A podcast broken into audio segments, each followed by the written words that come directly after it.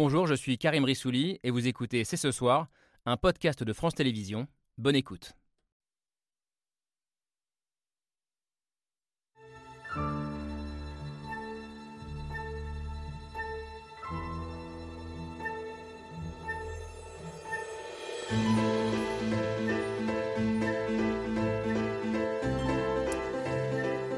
Bonsoir à toutes et à tous, soyez les bienvenus sur le plateau de C'est ce soir. Le coup d'envoi du match d'ouverture de la Coupe du Monde de foot au Qatar sera donné dans 39 jours et plus la date fatidique approche, plus le doute semble gagner la société française. Un malaise renforcé par deux documents édifiants, un livre et un reportage qui posent des questions morales et politiques passionnantes auxquelles nous allons essayer de répondre ce soir. Comment regarder cette Coupe du Monde, que ce soit dans un stade de Doha ou dans son canapé, sans penser aux milliers d'ouvriers asiatiques ou africains morts ou exploités pour construire ces stades. Comment expliquer le silence ou la complaisance des autorités françaises, qu'elles soient sportives ou politiques? Est-ce la conséquence de ce qui serait un péché originel sur lequel enquête la justice, le rôle trouble de la France, de son idole Michel Platini et de l'ex-président Nicolas Sarkozy dans la victoire du Qatar? Bref, avons-nous plus de raisons que les autres d'avoir honte de cette Coupe du Monde? C'est ce soir, c'est parti.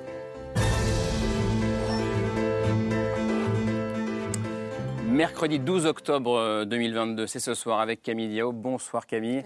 39 petits jours euh, donc avant le match, euh, ce sera Qatar-Équateur euh, qui marquera le coup d'envoi de cette Coupe du Monde dans le stade Al Bayt, qui est l'un des six stades sortis de terre totalement pour accueillir cette, cette compétition. Je parlais de deux documents qui alimentent déjà ou vont alimenter le débat, un livre et un reportage. Le reportage il sera diffusé demain soir dans Complément d'enquête. Bonsoir Tristan Walex. Bonsoir Merci d'être avec nous, présentateur de, ce, de cette émission Complément d'enquête titre de l'émission qui sera diffusée demain, Qatar 2022, un scandale français, avec un point d'interrogation, euh, qui nous raconte comment le, Qatar a raflé cette Coupe du Monde avec euh, l'aide très précieuse de la France.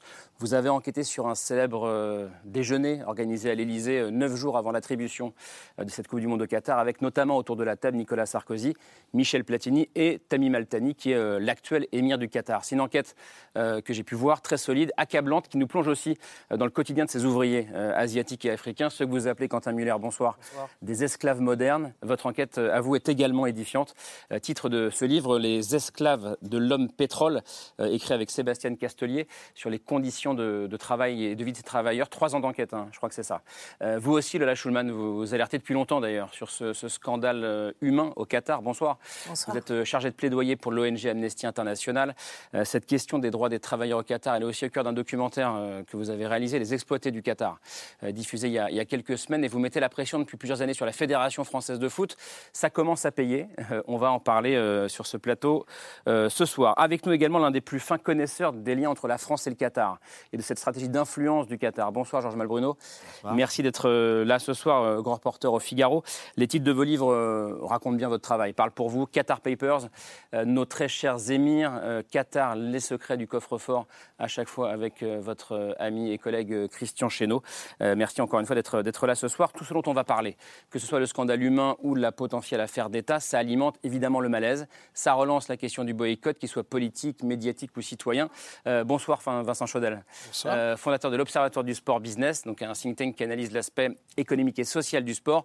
Je crois que pour vous, ce serait hypocrite de boycotter cette Coupe du Monde au Qatar. Vous nous direz pourquoi euh, dans quelques minutes. Une position que vous partagez, je crois, Jean-Baptiste Guégan. Mmh. Merci d'être sur ce plateau avec nous, spécialiste de la géopolitique du sport et du football, auteur notamment de Géopolitique du sport, une autre explication du monde, on est dans le sujet, euh, dont la seconde édition vient tout juste de paraître. Bref, merci d'être là pour débattre de ce sujet que nous trouvons passionnant dans cette émission et pour lancer le débat. On regarde l'image du jour signée Hugo Bernard.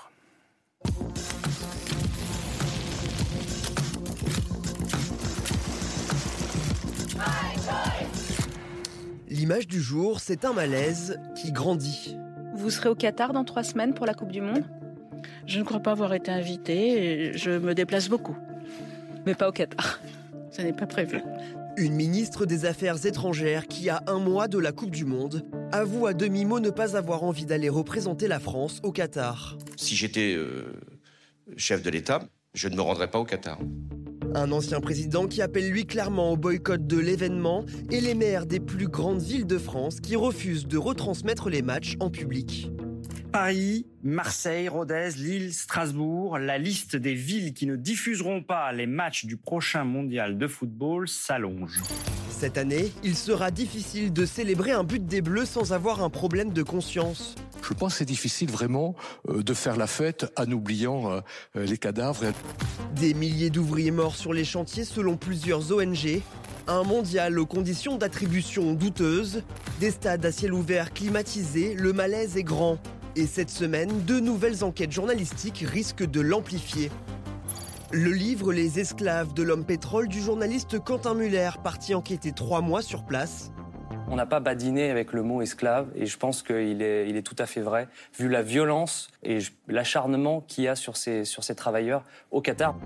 Le magazine complément d'enquête diffusé demain sur France 2 révèle lui aussi les conditions de vie indignes des ouvriers qui travaillent pour l'organisation du mondial. Dans la chambre de David, ils sont sept à cohabiter dans une dizaine de mètres carrés. Dans la pièce, il fait 35 degrés.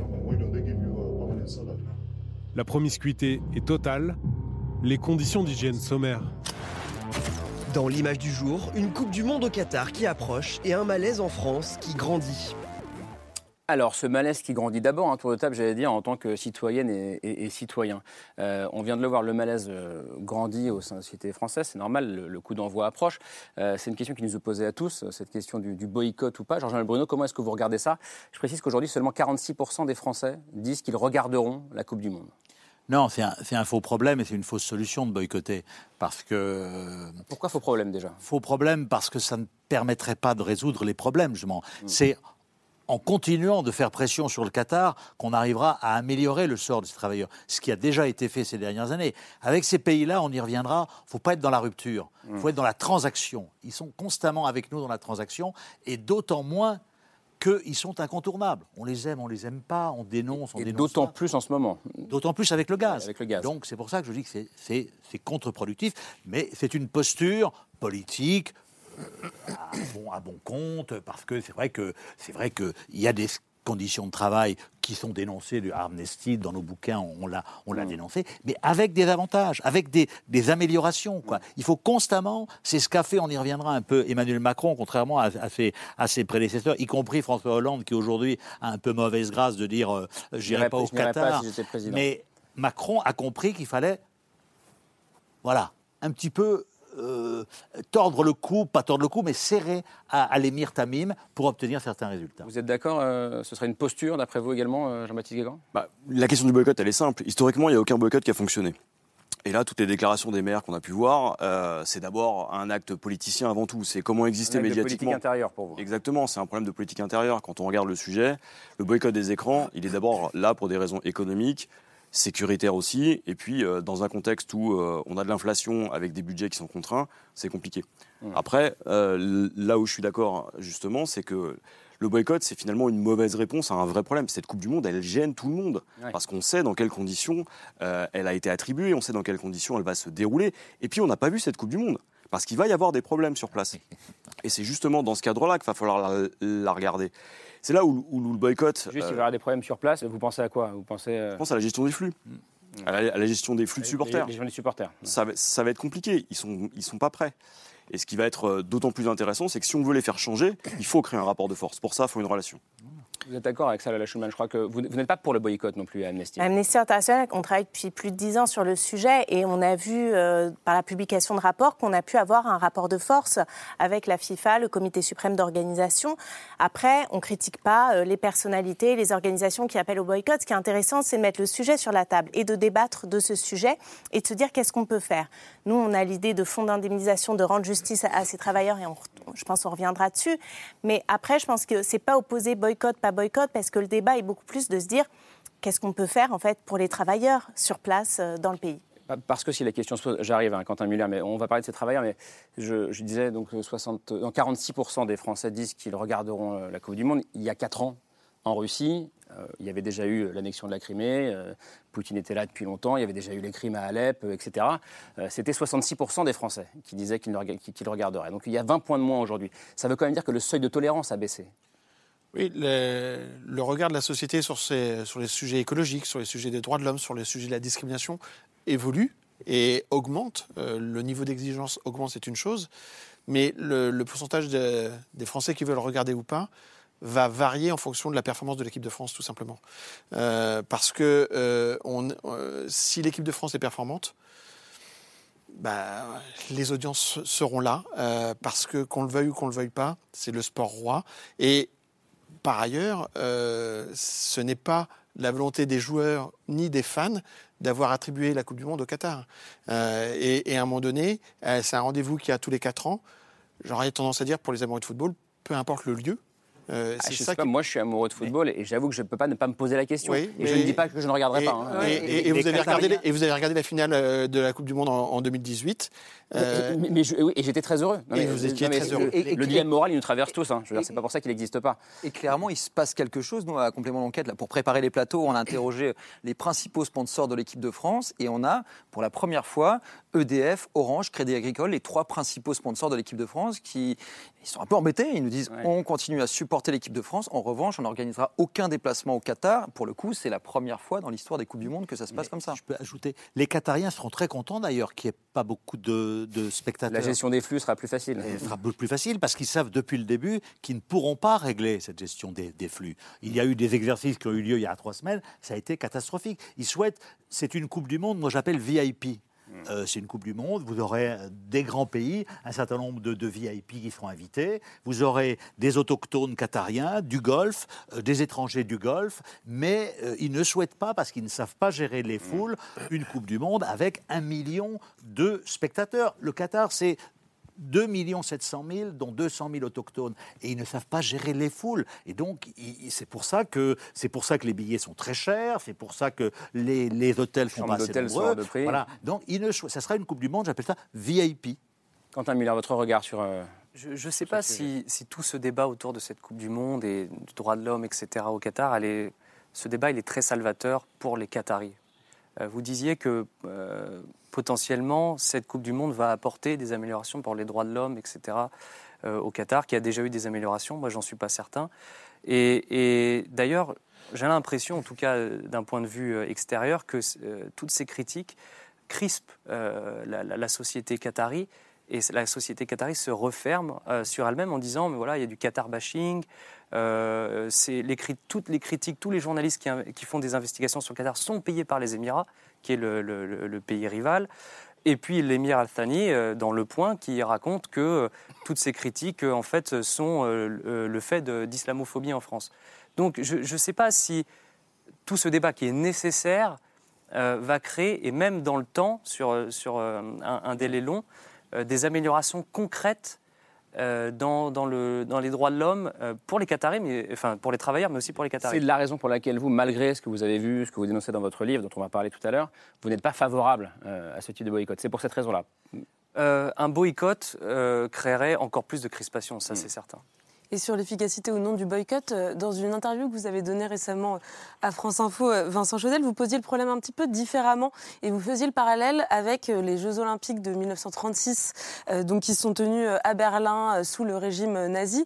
Et vous preniez l'exemple de, l'athlète noir-américain Jesse Owens, qui était devenu mondialement célèbre pendant ces Jeux en remportant quatre médailles d'or, je, crois, et qui, au passage, avait bah, démonté cette idée qui était promue par Hitler et par le régime nazi, que l'homme arien était physiquement supérieur supérieur euh, aux, autres hommes. Donc si je ramène à aujourd'hui, si je continue à tirer le fil de ce parallèle, est-ce que ça veut dire qu'à vos yeux, euh, si euh, en décembre, la France, pays des droits de l'homme, remporte sa troisième étoile à Doha, au Qatar, est-ce que ce serait la meilleure réponse pour vous aux violations des droits humains qui, ont eu lieu pendant toute la préparation de cette euh, Oui, ça serait très bien qu'on la gagne. ça, je suis d'accord. On ne parle pas du plan sportif. Mais au niveau du symbole, par exemple, la semaine dernière, il y a Iker Casillas, l'ancien gardien et capitaine de l'équipe d'Espagne, qui a, qui a fait son coming out. Imaginez qu'un des champions du monde euh, en décembre euh, révèle euh, son homosexualité. Ça pourrait être un signe très fort dans un pays où il y a des sujets par rapport à ça. Ce qui effectivement, ce que je veux dire, c'est que une Coupe du Monde, c'est le, regard du monde qui est braqué sur un seul lieu. C'est pour ça que le sujet du boycott, il est vain, parce que de toute façon, le Qatar a déjà gagné sa Coupe du Monde, euh, parce que c'est un pays qui est né en 71, c'est-à-dire hier, c'est très peu à l'échelle du monde, qui n'existait pas, et désormais, euh, dès 2023, n'importe qui sera situé le Qatar sur la carte du monde.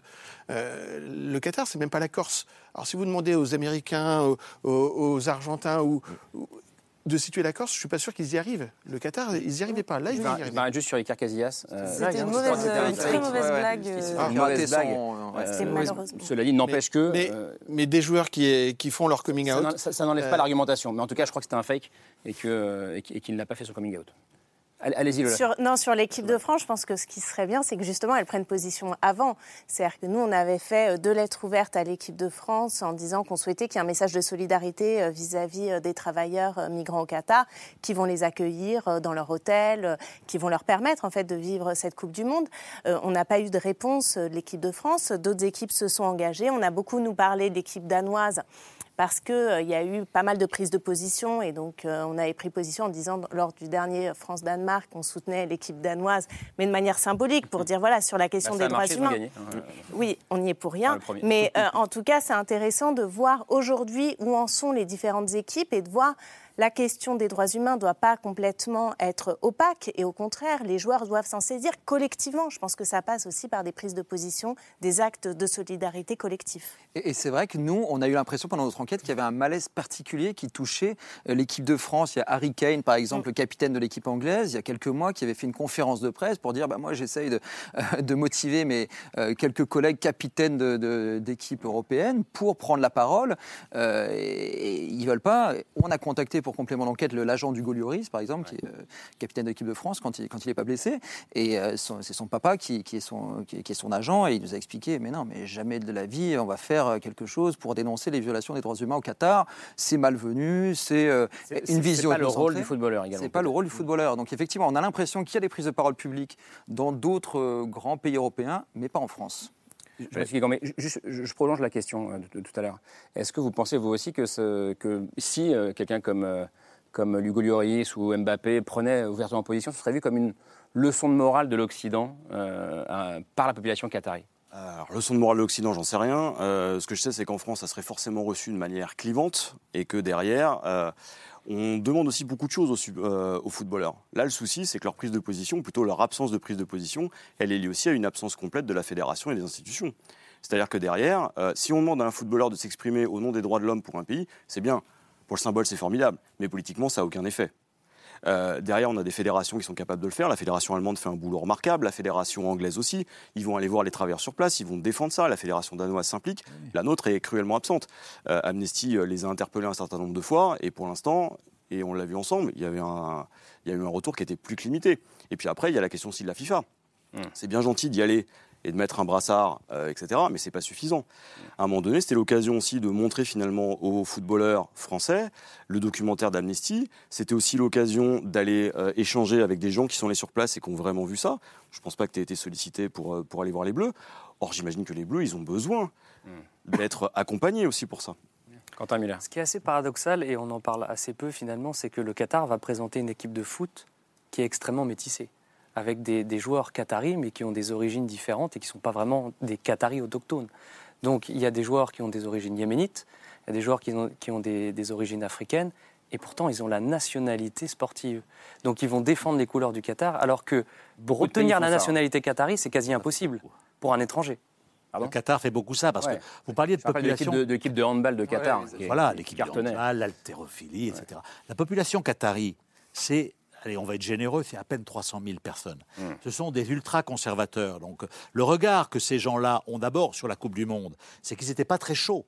Parce qu'ils vont voir arriver euh, des hooligans, des gens qui vont vouloir euh, picoler un petit peu, des gens qui n'ont pas le même style de vie qu'eux. Et donc, euh, si vous voulez, aujourd'hui, tout ce débat qui a lieu en Occident et en France, effectivement, pour eux, ça les conforte dans l'idée que euh, nous sommes des donneurs de leçons, que notre modèle doit être exporté, etc. Donc ils sont, ils sont agacés, effectivement, euh, et ils sont d'autant plus agacés que, euh, que, quand même, on fait des affaires avec eux. Ça n'est pas un État paria, le Qatar. hein. Lorsqu'on a eu des problèmes en Afghanistan, à qui on est allé frapper à la, porte, c'est au Qatar. Donc, si vous voulez, voilà, tout ça fait que, bon, c'est un État avec lequel on a des relations depuis, euh, depuis 94, on a un accord de, de défense. Les Qatariens ont le PSG, ils ont investi depuis 15 ans dans des grandes sociétés en France, et donc ils trouvent ça un petit peu bizarre. Et. euh, Mais, mais encore une fois, la Coupe du Monde, comme vous l'avez relevé, le vrai défi pour le Qatar, c'est le défi culturel. Parce que ça va être un choc de, presque de civilisation. Et donc, pour eux, gérer cet événement-là, cette foule innombrable, ça va être très compliqué. Mais encore une fois, c'est ce qui a été dit, ils s'en fichent un petit peu. Ils ont eu la Coupe du Monde, ils ont eu cette euh, mmh. notoriété. Ils ne souhaitent pas avoir euh, des spectateurs, ils auront des retransmissions et dans leur politique de communication, ils ont renoncé à, gagner les cœurs des 60 millions de Français. Eux, ils veulent gagner les cœurs des, des décideurs. Mmh des politiques, des patrons de, presse, etc., pour pouvoir peser, on en parlera, sur leur stratégie d'achat d'influence. Et c'est ça. Et effectivement, euh, euh, voilà, cette Coupe du Monde, ça les rend service. Je reviens à la question de, et, au sort de ces, de, ces travailleurs. Euh, je ne sais plus qui sur ce plateau, donc je ne vais pas le citer nommément, mais disait il y a un mois, je crois, la grosse crainte des, des travailleurs, c'est justement quand la lumière s'éteindra, à la fin, le lendemain de la finale de la Coupe du Monde.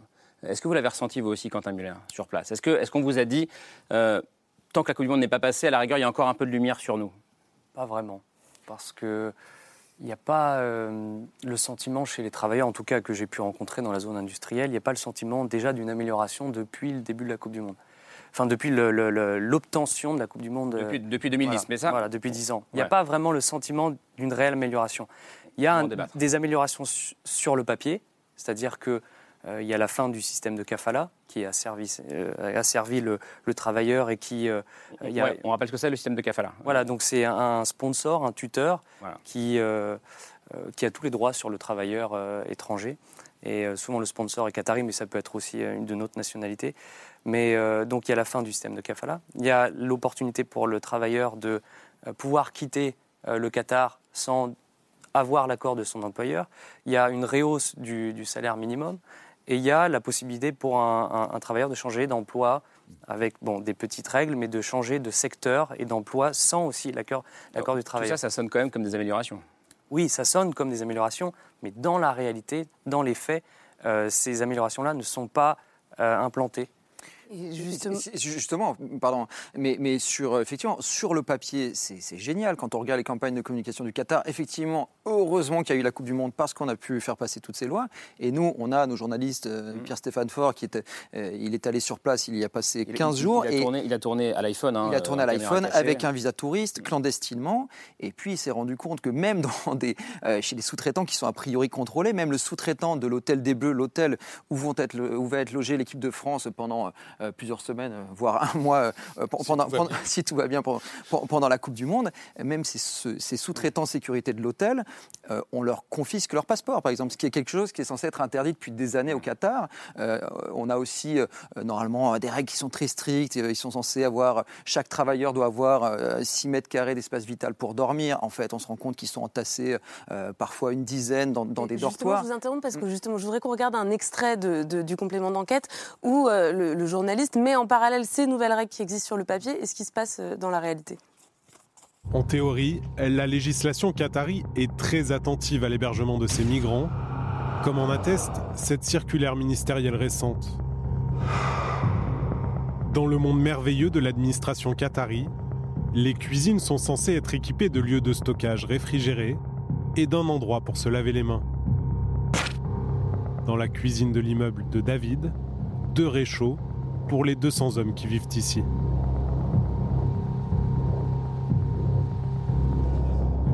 Concernant les chambres, d'après la loi, l'espace minimum par lit doit être de 6 mètres carrés et ils doivent être séparés par une cloison ou un rideau.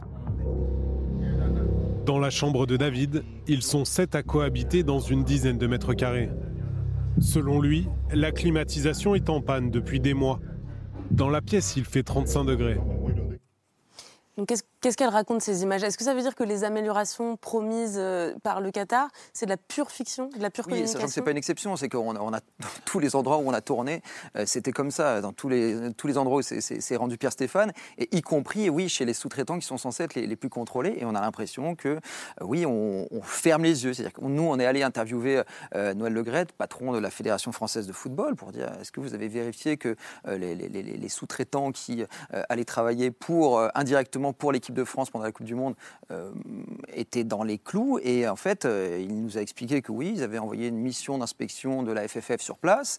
Et, Et ce- pardon, il vous le dit pas comme ça. hein. C'est une séquence assez hallucinante, euh, je trouve. Euh, Enfin, vous la verrez demain soir, mais. Ouais, bah, il nous dit, de- bah, il voit ce type de- d'image, de on mélange de cynisme, euh, peut-être un peu de mépris. Si c'est que le logement, Voilà, il suffit d'un petit coup de peinture, c'est quand même pas bien grave. ouais. Bon, comme on a quand même, euh, je pense qu'il est quand même entouré par un service de presse qui lui a dit qu'il fallait regarder ça de presse, de, de près, pardon. Euh, il est, il a renvoyé, euh, la FFF a renvoyé une mission sur place et il y a quelques jours, euh, on a reçu un courrier de la FFF expliquant que ce, euh, ce sous-traitant, donc des agents de sécurité de l'hôtel des Bleus, donc euh, dont il a été prouvé qu'il confisquait les passeports des travailleurs qui ne respectaient pas leur dignité. Il est logé dans des conditions. Voilà, l'équipe de France a donc décidé de se séparer de, de, de ce prestataire-là. Donc, ce qui montre bien que nous, on a. C'était à la fois difficile et facile de voir les conditions de, de travail des, des sous-traitants. De- de la, la fédération aurait pu le savoir. Elle aurait pu le savoir si elle avait mis les moyens, mais on a l'impression qu'ils se sont un petit peu contentés de- des campagnes promo de, euh, des bien, qataris. et c'est bien ça l'enjeu, c'est-à-dire que nous, ça fait donc quand même des années qu'on alerte notamment la Fédération française de football pour leur dire il va falloir faire ce travail que nous on appelle le devoir de vigilance, c'est-à-dire s'assurer que au niveau de l'ensemble des infrastructures que vous allez utiliser, l'hôtel et tous les sous-traitants, qu'il n'y a aucune violation euh, des droits humains. Et c'est de leur responsabilité en fait de la fédération de se rendre compte et de faire ces démarches-là. Or, on avait rencontré M. Le Gret en avril, on lui avait euh, dit euh, ces obligations-là, il avait dit, ils avaient un peu dit, ah là là, il faut qu'on fasse quelque chose. On arrive là six mois plus tard, on apprend donc effectivement cette semaine que l'entreprise de sécurité y rompt le contrat, mais en fait, avant de rompre un contrat, faisons en sorte que ces travailleurs aient leur, voient leurs droits respectés. C'est-à-dire, qu'est-ce qu'ils ont fait vis-à-vis de l'entreprise de sécurité pour s'assurer, pour dire, on reste avec vous, mais on le fait tant que vous, vous allez devoir respecter euh, les travailleurs. Vous allez devoir payer les heures supplémentaires, vous allez devoir les loger dans d'autres conditions.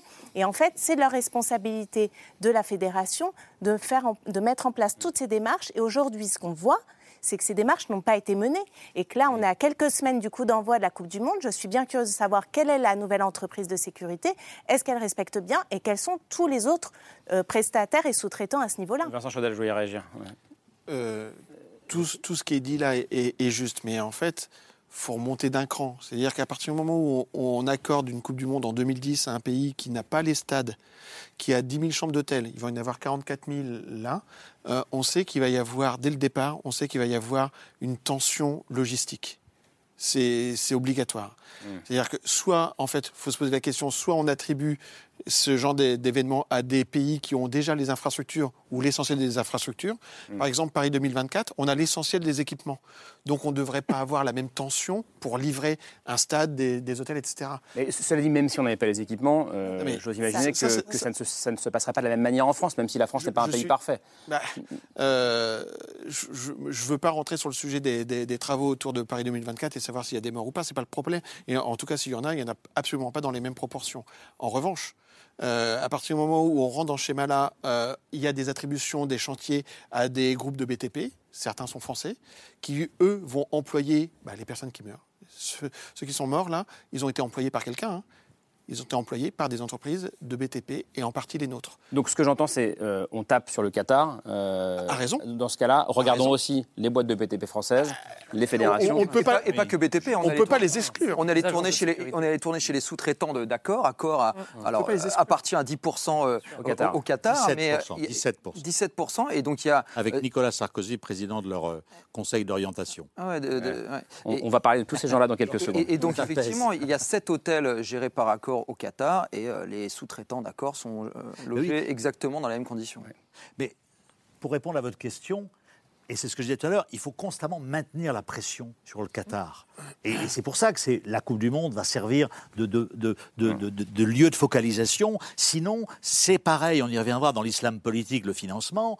Euh, Macron leur a mis la pression, ça a été relâché, ils sont revenus à la charge. C'est pour ça, avec le Qatar, il faut constamment là, on- on, maintenir leur a la beaucoup pression. mis la pression. Amnesty leur a mis la pression, plus que la Fédération française. Oui, non, je parlais d'Emmanuel Macron, donc on y reviendra tout à l'heure. Ok. Oui, je, Quentin Muller. Oui, il faut poser la question aussi de pourquoi euh, ces nouvelles lois euh, travail, là, qui, donnent un peu plus de droits aux, travailleurs, pourquoi elles ne sont pas sérieusement implantées sur le terrain? Parce qu'il y a euh, la volonté de la part de la famille régnante aussi euh, que sa population garde des privilèges liés à leur business. Il y a un pacte social qui existe depuis, depuis très longtemps au Qatar, mais aussi dans les autres monarchies du Golfe, c'est-à-dire la famille régnante tient tous les pouvoirs politiques et en échange, la population est gâtée, la population locale est gâtée. Et, et toucher au système de la kafala et réellement le, y mettre fin, c'est euh, s'attaquer aux privilèges des Qataris. Et euh, la famille régnante euh, n'est pas exemple de toute critique, y compris, bon, c'est une, dictature, il y en a très peu, il y a une grosse répression envers toute critique, mais on a bien vu que pendant les printemps arabes, il y avait un petit peu de critique. Donc le, Qatar est toujours un peu schizophrène, c'est-à-dire faire plaisir à la communauté internationale, donner des gages et en même temps maintenir une cohérence en son sein. Je reviens sur ce que vous disiez sur il n'y a pas qu'au Qatar qu'il y a des ouvriers qui, meurent, alors pas dans les mêmes proportions évidemment, mais euh, et, aussi sur les conditions de vie des travailleurs euh, étrangers au, Qatar. Ça me rappelle un peu ce que dit Noël Le aussi dans le documentaire. Je ne vous compare pas. mais, Merci. Non, non, mais, non, mais juste pour ceux, pour ceux qui n'ont pas eu le documentaire, la question lui est posée et il dit vous savez, il n'y a pas qu'au Qatar qu'il y a des. Vous, leur, vous lui montrez les images. je, peux, je, peux, je, peux, vous trouver la même chose à deux pas d'ici, effectivement. Il minimise complètement la singularité quand même de, et la gravité de ce que l'on peut voir sur place au Qatar. Mais c'est en même temps, c'est intéressant parce que ça prouve soit un décalage total euh, de sa part en disant d'absence de, prise de conscience en fait de ce qui se passe euh, au Qatar, alors même qu'on alerte et qu'on essaye euh, de, faire changer les choses. Ou alors c'est aussi un mépris vis-à-vis de, des, travailleurs qui s'y trouvent. En tout cas, ça prouve bien aujourd'hui l'importance de questionner la question des droits humains dans des instances sportives et notamment la FFF, où nous, on demande à ce qu'il y ait toute transparence, qu'elle publie toutes les informations concernant cette Coupe du Monde, qu'elle rende accès aux à toutes les informations, questionnaires, euh, audits, etc., qu'elle a menées. Et aujourd'hui, on voit bien que c'est impossible en fait d'avoir accès à ces informations. Or, à quelques semaines du coup d'envoi, c'est plus qu'urgent et je pense qu'il y a une demande et qu'il faut maintenir cette pression-là pour avoir euh, une exigence. C'est urgent et vous dites qu'il n'est pas trop tard pour, euh, pour monter encore le niveau d'exigence vis-à-vis de la fédération. Et tout à fait. Enfin, cest là, c'est maintenant qu'il faudrait euh, là qu'elle publie suite au complément d'enquête en disant voilà, voilà ce qu'on sait, voilà ce qu'il en est. Je vois je pense justement que cette Coupe du Monde, ça doit être un tournant. C'est-à-dire qu'on on a déjà mis sur la table des sujets qu'on n'envisageait même pas en 2018. Et je ne parle même pas de Sochi, hmm. justement pour les Jeux d'hiver, en 2014. Avec cette Coupe du Monde, pour la première fois, on parle de droits humains. Pour la première fois, on parle de droits des travailleurs. C'est un sujet qu'on n'avait jamais vu. Alors qu'en Russie, on sait qu'on a des gens qui ont été exploités. Et, ça a été documenté par Amnesty. À l'époque, il n'y a pas eu. Et pourtant, vous avez fait le traf. Euh, il n'y a pas eu de, bruit. Aujourd'hui, ces questions-là, elles existent. On ne pourra plus faire sans. Et là, le problème de la Fédération française, c'est un problème d'adaptation. Ce qui est intéressant, c'est de se servir justement de cette Coupe du Monde pour que les prochains grands événements sportifs, d'abord, soient peut-être moins grands, parce que c'est cette question du gigantisme qui pose aussi question. Et la deuxième, c'est de responsabiliser ça. Parce que quand vous posez la question justement aux décideurs, ils vous disent les cahiers des charges, oui, on les lit, puis on ne les applique pas. Parce qu'ils ne sont pas contraignants.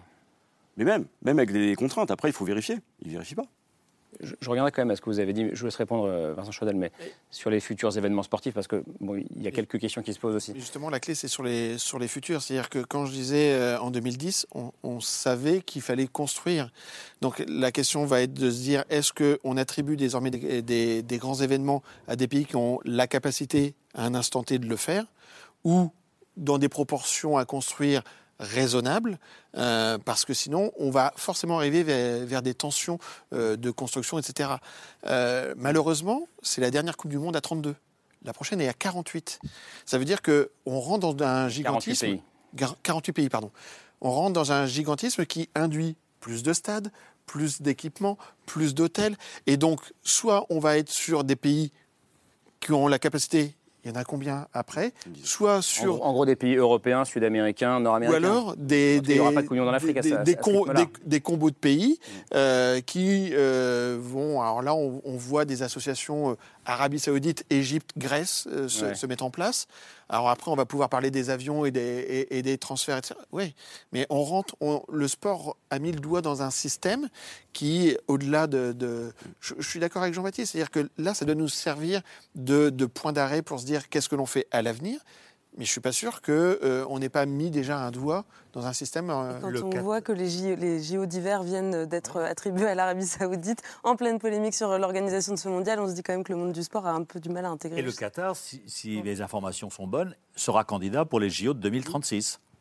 Ouais, mais les, les infrastructures seront déjà euh, construites, au moins. En tout cas, une, en, en tout- en tout cas, une partie. Non, c'est- intéressant euh, le cas de l'Arabie Saoudite parce que ces travailleurs, ils ne travaillent pas qu'au Qatar. Ils travaillent dans toute la péninsule. Toute la péninsule arabique, donc ce sera le cas également Ça pour veut dire l'Arabie qu'on aura les saoudite. mêmes questions de droits humains en Mais, Arabie mais Saoudite. il y a un débat qui se pose aussi est-ce qu'on on réserve ces grands événements sportifs euh, seulement aux grandes démocraties? Euh, Et donc, du coup, on- on- le sport euh, reste dans ces, dans ces grandes démocraties occidentales. C'est- un débat. Et moi, j'ai pas, Pascal pas la Boniface disait il y a quelques semaines la Coupe du Monde, c'est pas la Ligue des démocraties. Mais c'est un vrai débat moral. La Russie, c'était pas vraiment une démocratie. en La Chine non la plus, euh, oui. Donc, Donc c'est- une vraie question. Je voudrais, je- je voudrais qu'on passe à, à la deuxième partie de votre documentaire et qui correspond aussi à la deuxième partie de cette émission.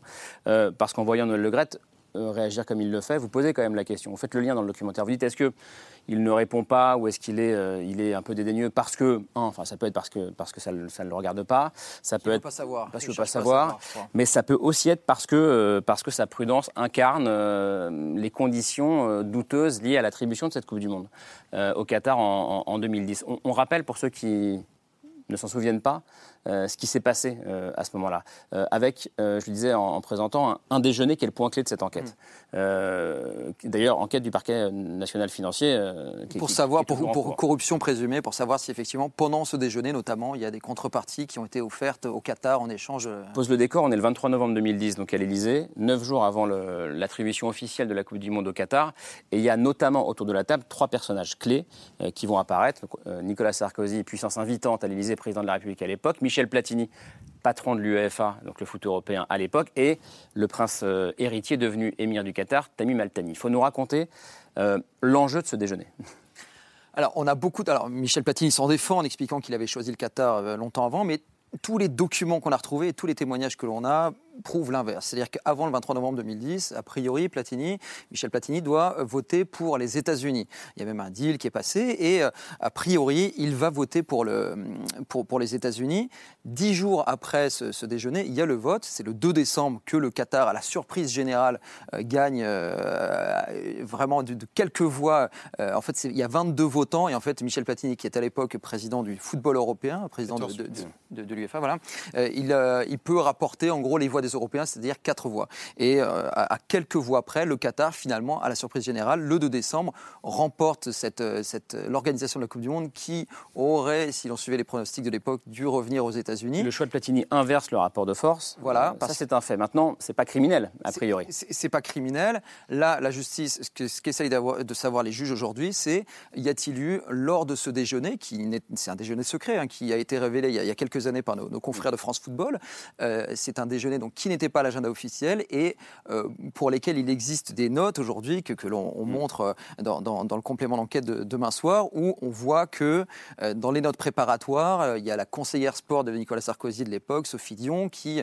écrit il faut absolument, je fais un verbatim inexact et, et qui résume, mais il faut convaincre Michel Platini de voter pour le Qatar, il faut convaincre euh, Michel Platini euh, que euh, oui que le Qatar est le bon choix pour que nos hôtes qataris soient, soient satisfaits. On voit qu'il y a eu potentiellement un gros effort de lobbying qui a été fait au cours Ouais, de ce on- déjeuner pour que Michel Platini choisisse bien le Qatar. On voit ces notes officielles, à- à- à- à- en tout cas peut-être officieuses à l'époque, mais en tout cas en tête de l'Élysée, retrouvées lors d'une perquisition.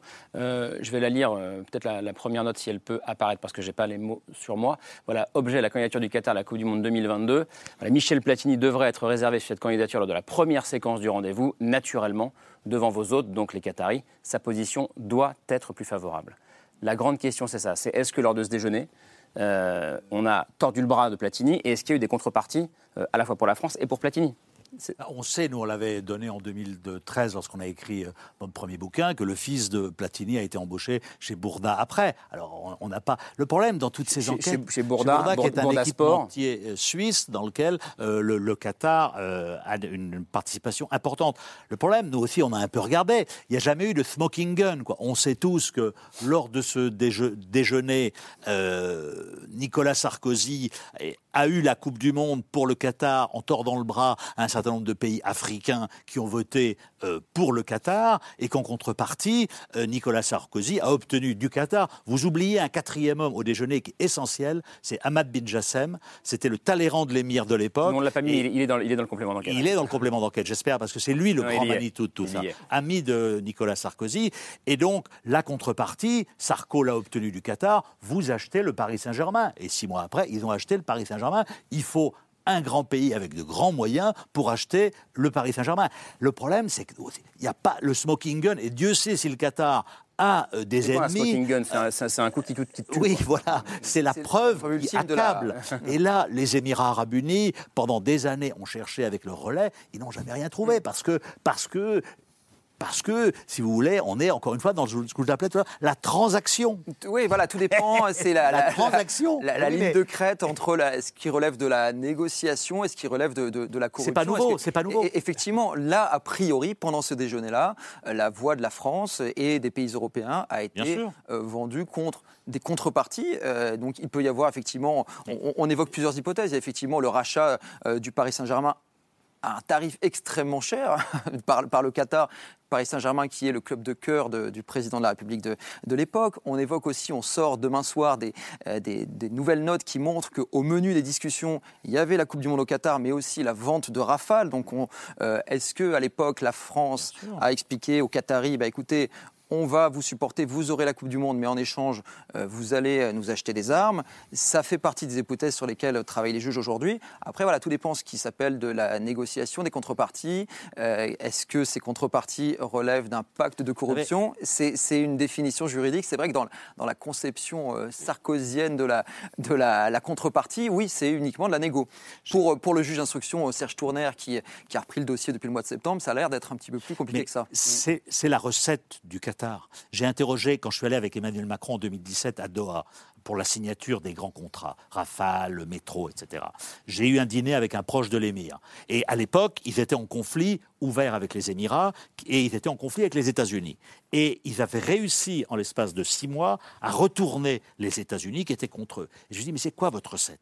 Et il me dit, we interest partner in business. On intéresse nos partenaires au business. Le Qatar a un problème avec un pays, ils vont voir ce pays, et ils, y envoient souvent Ahmad bin Jassem, que vous allez montrer dans votre, dans votre documentaire, et ils leur disent, on a un problème avec vous, vous avez un problème avec nous, on est en négociation sur les contrats, si vous vous calmez, on achète, ils ont acheté les F-15, ils ont acheté les Typhoon, etc. Et, et voilà, le Qatar, c'est pas, c'est pas Andorre, et c'est une, c'est un, c'est un partenaire commercial de premier plan, et, et comme ça a été aussi vrai sur d'autres affaires. Ahmad bin Jassem l'a dit à l'ambassadeur de France au, au Qatar après 2001, lorsque déjà Chirac avait penché en faveur du Qatar pour euh, le partage des eaux territoriales avec Bahreïn. Il a dit There's no free deal. Où est notre gift? Où est notre cadeau?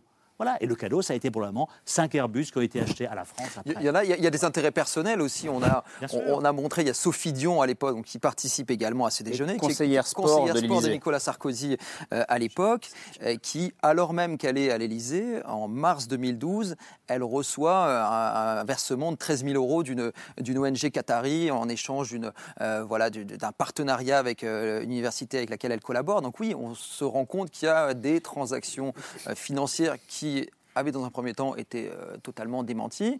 Est-ce que ces transactions relèvent de la corruption? On est sur un débat juridique qui, qui- qui est, euh, qui est euh, voilà, pas tout à fait tranché. En tout cas, vous connaissez très bien ces histoires. Je vous assure qu'en regardant ce documentaire, euh, c'est assez, accablant, évidemment. Ça ne fait pas forcément une accusation euh, in fine. Euh, Vincent Chaudel. En fait, ça, ça met aussi en évidence un sujet culturel euh, français par rapport au monde des affaires et un monde qui est très anglo-saxon. Souvent, nous, ce qu'on appelle corruption, les anglo-saxons les appellent lobbying. Quand Tony Blair, pour obtenir les Jeux de Londres, va à, à Singapour et reçoit chaque votant dans sa chambre, il fait du lobbying dans son esprit. Chez nous, on appelle ça de la corruption. Euh, C'est-à-dire que globalement, Tony Blair voit chaque votant en leur disant Qu'est-ce que vous voudriez pour voter pour Londres? C'est ça qu'il appelle fait. ça le bol bédouine. Exactement. Donc c'est ça qu'il il- il faut juste comprendre le comprendre. bol bédouine. faut juste comprendre que dans, dans, dans un monde, et d'ailleurs vous avez dit, euh, normalement... Mais c'est ce euh, qui- pardon, est-ce que c'est pas ce qui fait la différence entre un État de droit euh, moi, je parle, des, je, par- État je parle de Londres, je parle des Anglais, je parle des Américains. Quand vous avez dit juste avant, avant ce, ce- ce repas-là, il y avait eu un deal pour que euh, la France vote pour. Il y avait eu un deal. Là, il y a eu un autre deal. Karim, dans la corruption. Le, sujet, c'est de savoir s'il y a de l'enrichissement On personnel. on l'a sorti dans nos Là, c'est de livres. la corruption. Euh, Chesneau sort un bouquin demain où il donne le barème des cadeaux qui sont offerts aux ministres, etc. Par le Qatar. Par le Qatar. Euh, un haut responsable de l'armée française, on a frappé à sa porte un soir, ils lui ont remis une Patek Philippe de 80 000 euros, on a interrogé Vincent Payon, etc. On l'avait donné, etc. Dans la C'est corruption, la diplomatie de la Rolex, quoi. c'est la diplomatie de la Rolex, Ça- voilà. Et, et donc, que plus, euh, plus, plus vous valez, plus, plus le, ah, le voilà, prix de la montre une- est élevé. mais. En bas, Mais- en mais- bas de l'échelle, vous avez une, euh, un stylo Mont Blanc. Mais, mais De- 2000 2006 a été attribué euh, comme ça euh, aux Allemands. hein. Ça a été reconnu. Beckenbauer, il a été, euh, il a été jugé aussi. il, il peut, il- il peut y avoir corruption même s'il n'y a pas enrichissement personnel. hein. dans des échanges de, de- de- de bons procédés peuvent être qualifiés de, de- de corruption. Dans- Ouais. euh, il y a une autre affaire célèbre, l'affaire Bismuth, qui, qui- qui euh, dans laquelle a été en première instance euh, Nicolas Sarkozy. C'est, on est aussi sur de, de- de l'échange de bons procédés qui, euh, pour certains, paraissaient être euh, voilà, je t'échange, euh, je te trouve un poste à Monaco en échange de euh, quelques infos sur mon dossier judiciaire, mais ça va, c'est juste entre copains qu'on se, on se rend service. Bah, la justice, elle a quand même, elle regarde ça de manière un petit peu plus rigoureuse, on va dire. Ah, je, je, je dis pas. Pour moi, c'est s'il y a un intérêt personnel, on est sur un autre sujet. Là, s'il y a un intérêt entre États, ce que vous semblez dire. Euh, c'est des sujets Bah, qui, c'est- nous- qui ont tendance à nous choquer, nous Français, et qui, je- ce que je veux dire, c'est qu'ils sont perçus autrement dans d'autres parties du Non, monde. la, la gr- la grande question, c'est par exemple, est-ce que le rachat du Paris Saint-Germain, c'est un problème entre États? Euh, Est-ce que le rachat du PSG par QSI, donc qui est le Qatar, a à l'époque si- un autre fonds d'investissement Si on estime que euh, être un des grands pays d'Europe et regarder tout le temps la Coupe d'Europe à la télé parce qu'on n'a aucun, aucune équipe et que ça peut poser problème à un moment donné dans la, la compétitivité, aujourd'hui par exemple, vous regardez les grands clubs d'Europe et vous regardez, ils sont tous dans des grandes villes. Donc il n'y a pas de grande ville en Europe qui naît de grands clubs. Oui, ça, j'en- ça, j'entends Oui, bien. euh, sauf qu'en France, je ne suis pas sûr que ce soit réellement le cas, en Ah. dehors de Paris. Ah, en dehors de Paris, je crois, je crois que Ah c'était oui. un, ta- un tacle pour le Paris Saint-Germain. Non, non, non, Jean- mais-. Si- Là, on parle du volet français, euh, justement, euh, de l'attribution de cette Coupe du Monde. Mais on oublie un truc, c'est que la FIFA, à ce moment-là, un comité exécutif, c'est celui-là qui vote. Aujourd'hui, il n'y en a plus un seul qui est en action et euh, finalement euh, en capacité d'agir dans le football. Ils sont tous tombés pour corruption. C'est-à-dire qu'il y a un volet français, mais la totalité de l'institution est tombée avec le FIFA Gate. Et aujourd'hui, toute la difficulté, c'est la moralisation de ces attributions. La FIFA a changé ses règles. Mais il suffit de voir ce qui se passe, il suffit de voir que Gianni Infantino, par exemple, s'est installé à Doha, ce qui pose des questions. Le président de la FIFA, ça pose quand même des questions, d'aller s'installer sur le lieu de la compétition. Et il y en a d'autres, des questions qui se posent. L'attribution, par exemple, euh, aux États-Unis, au Canada et au Mexique de l'organisation de 2026, sachant que ça suit le FIFA Gate et que le FIFA Gate a été en grande, donc euh, la décapitation du comité exécutif de la FIFA, qui a été menée littéralement par la justice américaine.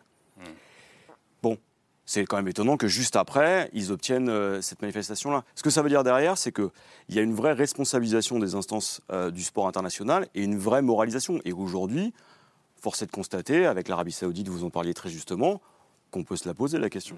Quentin Muller. Moi, à mon niveau, hein, je dis bien à mon niveau, j'ai été euh, approché par euh, un contact qatari que j'avais rencontré euh, de- lors de précédents voyages, qui était aux droits de l'homme, à la commission des droits de l'homme euh, de Doha. Euh, et donc, il me, propose un rendez-vous dans un hôtel chic de Paris. Et, euh, il me propose à mon co-auteur et à moi-même de, de partir au Qatar et d'écrire des articles positifs sur les améliorations des droits de- des travailleurs, etc. Montrer que le Qatar a vraiment évolué. Et me propose une rémunération en échange de ces articles positifs. Une En plus rémunération- des médias une- dans lesquels je, une je rémunération pourrais- de, de quel ordre? Il ne me dit pas la- le, le- le- le- le montant, mais il me propose une rémun- rémunération. Alors, je ne sais pas si c'est un stylo Mont Blanc, mais Hmm. ça aurait pu, je pense, être un peu plus. Ouais, Voilà. Lola Schulman. Non, c'est-à-dire que là, nous, euh, ce qu'on voit sur 2010, euh, c'est à partir du moment où il n'y a aucune contrepartie qui est demandée au Qatar sur les, que- les questions euh, droits humains, c'est là l'enjeu se situe aussi à ce niveau-là. Or, on sait pertinemment la situation des droits humains au Qatar et on la connaît en 2010. Amnesty, on travaille dessus depuis longtemps, que ce soit la condition euh, des, des travailleurs, mais aussi la question des droits des personnes LGBTI, les droits des femmes. Et alors même qu'on a connaissance de ces questions-là, on donne les clés au Qatar sans contrepartie. Or, l'enjeu est bien de dire comment on intègre la question des droits humains, qui ne doit pas être optionnelle, qui ne doit pas être en plus, les droits humains sont respectés, mais doit être partie prenante à l'organisation de ces événements sportifs. Or, on voit bien qu'aujourd'hui, voilà, on essaye d'avancer, de travailler avec euh, les, les grandes organisations euh, du sport euh, au niveau international, et ça reste compliqué. Mais pour rester là-dessus, ça, voudrait dire quoi très concrètement? Euh, le fait de mettre dans un cahier des charges d'attribution les droits humains Euh, Si le, Qatar en 2010 ok, se voit attribuer la Coupe du Monde, euh, comment ça se passe? Si en 2018, ils n'ont pas fait telle ou telle ou telle réforme, alors on lui retire la Coupe du Monde? J'essaie de comprendre comment ça peut se passer déjà, probablement qu'il aurait fallu demander euh, que ce ne soit pas le Qatar tout seul. Parce qu'à partir du moment où c'est le Qatar tout seul, on sait qu'il y a énormément d'investissements, enfin de, de, livraison, et forcément ça crée une tension. Que ce soit au Qatar ou ailleurs, quand il faut livrer euh, 8 ou 10 stades, qu'il faut augmenter par 4 ou 5 le nombre d'hôtels ou de chambres d'hôtel, forcément ça coince. Donc si on se dit qu'à un moment donné, il faut qu'il y ait un minimum d'infrastructures existantes, ou alors il faut qu'il y ait une organisation, eh ben, ça veut dire que le Qatar n'aurait pas pu candidater seul. Non, pas seul. pas seul. Il avait été question en 2019, je me souviens très bien, de partager finalement cette Coupe du Monde entre le Koweït et Oman, avec Koweït et Oman. Et le Koweït et Oman n'étaient pas très chauds parce qu'ils n'avaient pas non plus d'infrastructures, ils ne voulaient pas se lancer dans les travaux. Mais je me souviens que Gianni Fantino avait été au Koweït pour discuter d'un partage justement pour réduire cette pression euh, euh, d'un point de vue euh, travaux, etc., et, infrastructures à, construire au Qatar. Mais je pense que là, on pose aussi la question, mais soit au niveau de la FIFA, mais aussi des fédérations nationales, d'avoir aussi des organes indépendants pour vérifier, pour s'attacher à vérifier les situations, de faire un suivi, de faire des recommandations et faire tout ce travail de mise en œuvre. Ce qui aujourd'hui n'est pas le cas.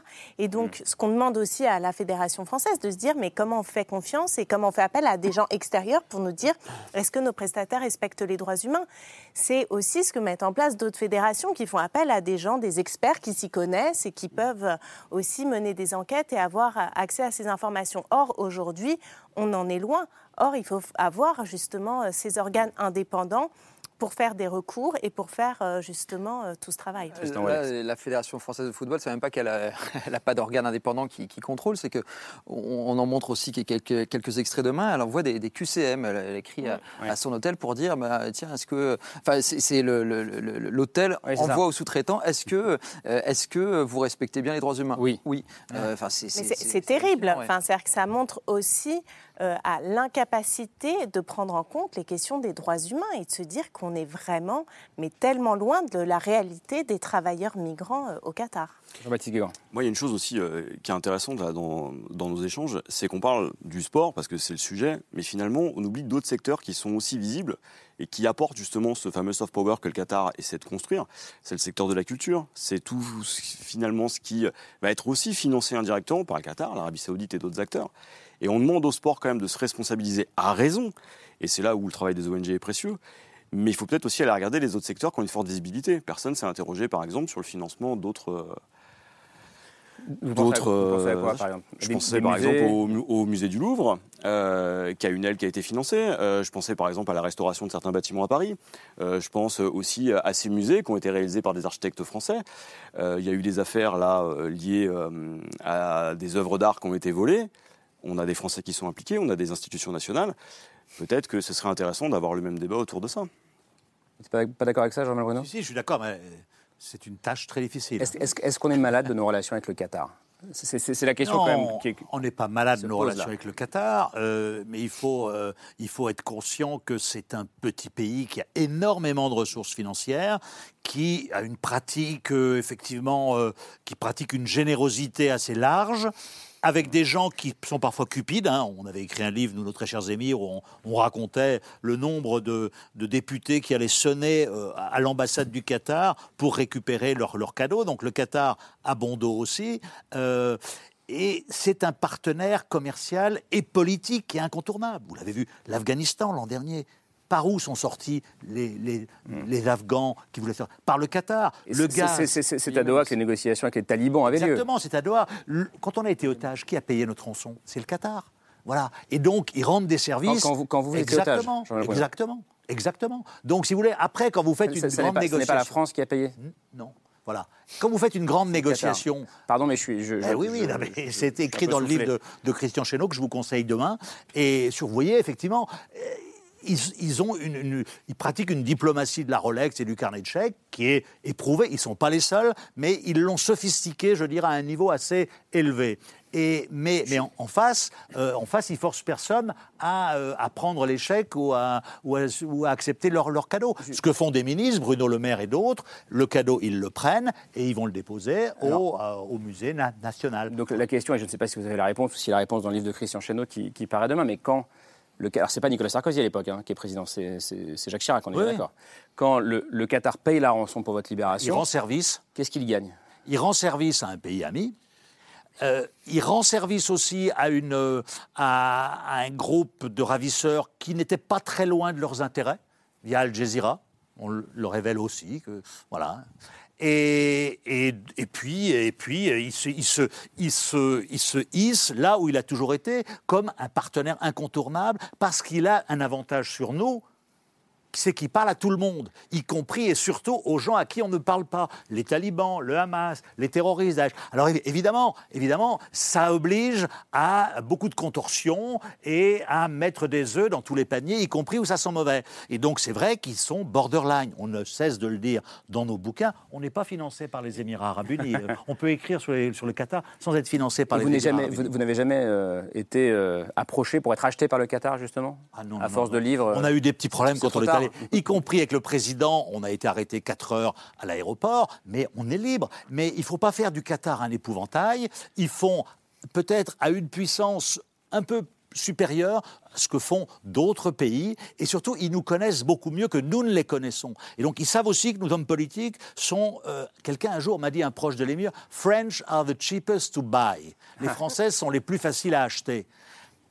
Mais est-ce qu'il y a eu une spécificité française aussi à ces relations avec le Qatar Non, non, non, concerne c'est pas une spécificité pays française, mais Nicolas Sar- Sarkozy avait intensifié à partir de 2007 une relation euh, euh, qui allait devenir extrêmement chaleureuse. Ensuite, François Hollande a un peu changé de pied. Emmanuel Macron, euh, d'entrée de jeu, a dit au- à l'émir Je ne veux plus de financement qatarien dans l'islam de France. Et donc, ça a été le début de ce qu'on appelle un désamour entre eux et euh, sur d'autres sujets. Donc voilà, mais le Qatar n'est pas un pays paria. Le Qatar a investi massivement dans l'économie française. Ils font du bien. Et donc, ils sont pas contents. Mais eux, ils sont pas, ils comprennent pas ça parce que eux, euh, les, LGBT, les travailleurs étrangers, ils les forcent pas à, à venir. C'est les travailleurs étrangers. Je suis d'accord avec vous que c'est un scandale. Mais euh, ils ont beaucoup d'argent. On vient chez eux.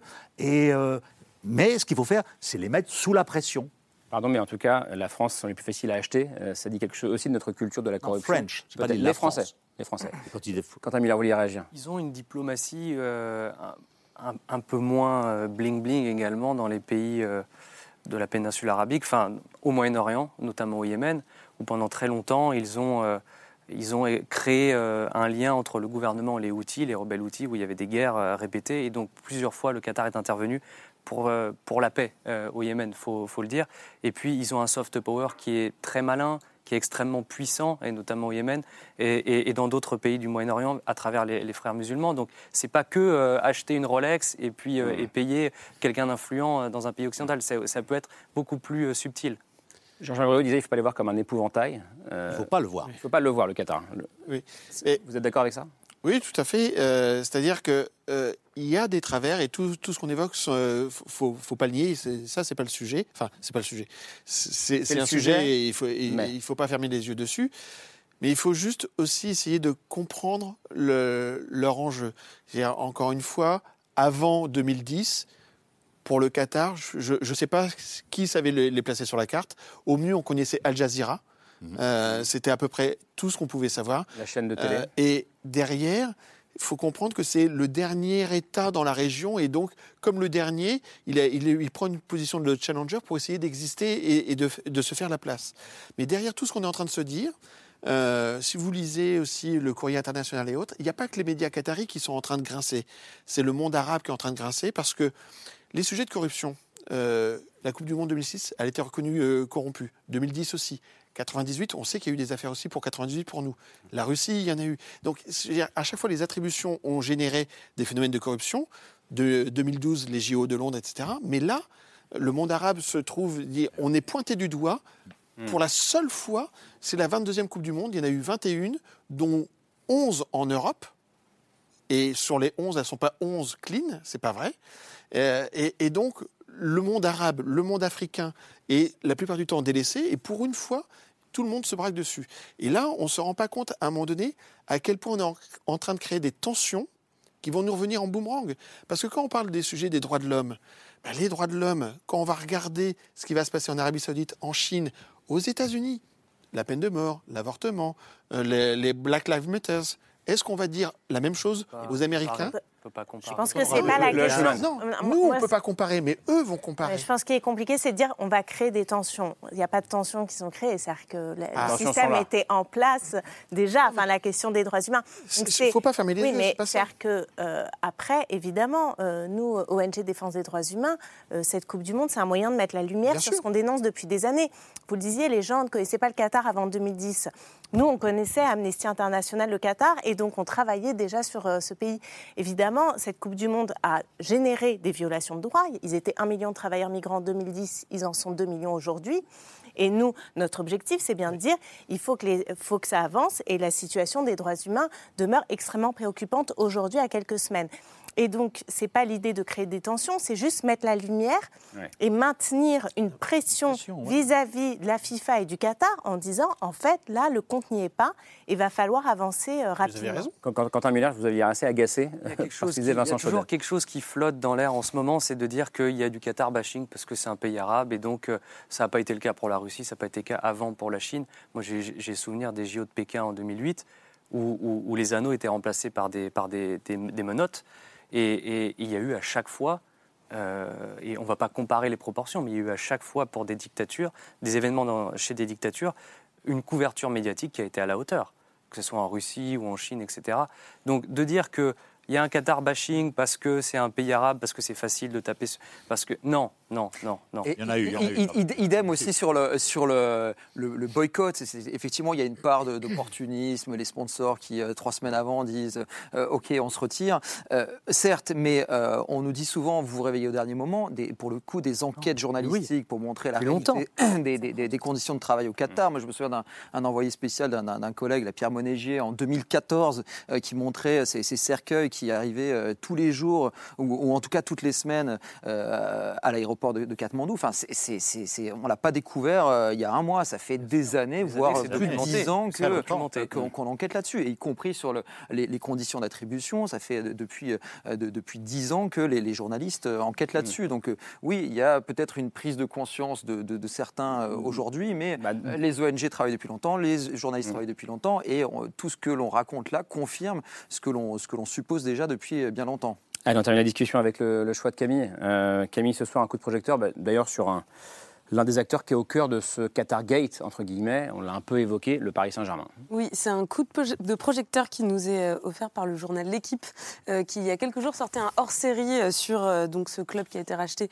par les Qatariens ou les Qataris, je ne sais jamais comment on dit. Ni en comment, d'ailleurs. 2011. Qatariens. Les Qatariens. Qatariens, ok. En français, le débat ouais. est tranché. donc hors-série. Il faut qui tout est remixer. hors-série qui s'appelle Les années folles, un récit inédit dans les coulisses du PSG à l'ère qatarienne, effectivement. Donc c'est un récit qui est en six épisodes, six articles qui, euh, où il est question d'ailleurs dès les premiers paragraphes de ce fameux euh, déjeuner du 23 novembre 2010 à l'Élysée qu'on a évoqué euh, pendant l'émission, où le rachat du PSG aurait été évoqué quelques jours avant l'attribution de la Coupe du Monde au Qatar. Six articles donc qui montrent très bien comment ce rachat, le rachat de ce club, c'est avant tout, on le sait, une affaire d'image et de soft power pour le Qatar. Le PSG, plus qu'un club, est pensé en termes de marque, une marque lifestyle, une marque de luxe presque, qui doit être mise au service de la marque Qatar euh, à l'international. Et pour ça, l'argent a coulé à flot depuis euh, 11 ans maintenant, à tel point. Et c'est intéressant que ça a fini par produire aussi des effets indésirables, même pour les Qatariens. Euh, ces joueurs stars qui ont complètement transformé euh, l'ambiance euh, du vestiaire euh, du PSG, euh, qui sont affichés un petit peu trop au goût des Qatariens dans des soirées bling-bling, qui ont remis en cause aussi euh, souvent l'autorité euh, de leurs entraîneurs, par exemple. Et puis le dernier pas article. terminé, vous savez. Le- c'est vrai. Mais le dernier article en particulier est assez intéressant pour mieux comprendre le personnage euh, de Nasser Al-Khelaifi, donc qui est euh, à la fois l'homme de confiance de l'émir du Qatar et le président euh, du club, euh, et la manière dont euh, Doha influe euh, finalement euh, directement sur la stratégie du club et sur la gestion du club au quotidien. C'est en kiosque, c'est les années folles. hors série. Baptiste Guégan, je voyais réagir. F- fan du PSG, on est d'accord? Des PSG, j'ai écrit une histoire populaire du PSG, donc euh, ça me parle. Après, il faut replacer ça aussi dans un contexte. Là, on n'est pas dans l'histoire populaire. hein. Voilà. Mais c'est intéressant aussi de dire, ce club est politique depuis sa naissance en 70. C'est-à-dire que tous les pouvoirs s'en sont euh, approchés, ont essayé de l'utiliser, s'en sont méfiés. Et là, vous avez juste euh, la version, finalement, politique, mais à, à une échelle différente, c'est une échelle mondiale. C'est que là, on a un État extérieur. Mais globalement, si vous avez eu, par exemple, des Saoudiens qui arrivent à Marseille, vous auriez eu les mêmes problématiques. Mm. Ces clubs-là, parce qu'ils sont seuls dans leur ville, parce qu'ils ont une capacité d'influence, c'est plus qu'une marque. Aujourd'hui, vous êtes sur la deuxième ambassade finalement du Qatar à Paris. La première. Je suis désolé pour l'ambassadeur, mais Nasser Lehi Voilà. est beaucoup plus connu que l'ambassadeur, qui est par ailleurs très bien. Si vous voulez signer des contrats en. France, vous allez dans les loges, euh, vous allez dans les loges du parc. Aujourd'hui, si vous voulez euh, accroître votre réseau, c'est par là que ça passe. C'est une superbe réussite aussi en termes euh, de club, c'est-à-dire qu'on voit la valorisation de la marque aujourd'hui. Vous avez une progression sur 10 ans qui est absolument euh, significative, avec des fonds qui sont perdus. En tout cas, euh, qui se font de manière très large. On n'a pas le temps de faire ce débat Voilà. sur les fonds du PSG, Non, mais... juste vous disiez, quand, quand on veut signer des contrats dans, la- dans les loges du club, c'est euh, que ce soit en lien ou pas avec le Qatar. Non, c'est c'est le lieu des affaires. C'est comme Roland Garros, c'est le lieu- c'est le lieu des affaires à Paris. C'est le, c'est la, pas la Euro, Anne mais Hidalgo, presque. il va pour ça. Voilà. Elle soutient pas le Qatar, mais elle va très bien au carré VIP. Bon, ce sera le mot de la fin, merci. Euh, je recite votre livre, Jean-Baptiste Guégan d'ailleurs, vous l'avez cité, Une histoire populaire du PSG, 1970-2020, 50 ans de passion, euh, chez Hugo Sport. Merci en tout cas d'être venu euh, dialoguer avec nous ce soir. Merci Vincent Chaudel d'être venu sur ce plateau. Quentin Muller, merci à vous. Euh, votre livre il est ici, Les esclaves de l'homme pétrole, avec Sébastien Castellier. C'est passionnant, c'est édifiant aussi, c'est chez... Alors on dit Marchiali ou Marchiali? Marchiali. Marchiali. Non, elle dit Marchiali, Oui, Camille. Marchiali. Bon, allez, c'est pas grave. C'est comme les Qataris et les Qatariens. grave, On a le droit de dire les deux. Euh, merci Lola Schulman d'être venue euh, ce soir. Je rappelle aussi le titre de votre documentaire Les exploités du Qatar. On peut toujours le voir, je Oui, crois. sur euh, le site d'Amnesty. Sur le site d'Amnesty. Et puis, euh, bien sûr, alors Georges Bruno, je vous oublie pas, votre triptyque sur le Qatar, Qatar Papers, comment l'émirat finance l'islam de France et d'Europe, nos très chers émirs, et Qatar, les secrets du coffre-fort. Et on va lire avec attention le livre de Christian Chenot, dont vous nous avez parlé, qui sortira demain. Et puis, je renvoie évidemment Tristan Wallex, merci d'être venu ce soir, à votre complément d'enquête qui sera diffusé demain. Demain soir, 23h, très important. C'est la première enquête que l'on fait en collaboration avec nos collègues de la cellule d'investigation de Radio De France. Radio France. Sur France Inter, euh, samedi à 13h20. Qatar 2022, un scandale français. Puis vous pourrez évidemment aussi le revoir en replay. Je crois que le replay, ça cartonne. Ouais, pour ça complément d'enquête. Merci beaucoup, euh, Camille. À demain. Ouais, on est que mercredi. demain, à demain. Euh, vers 22h35. Bonne fin de soirée. Merci.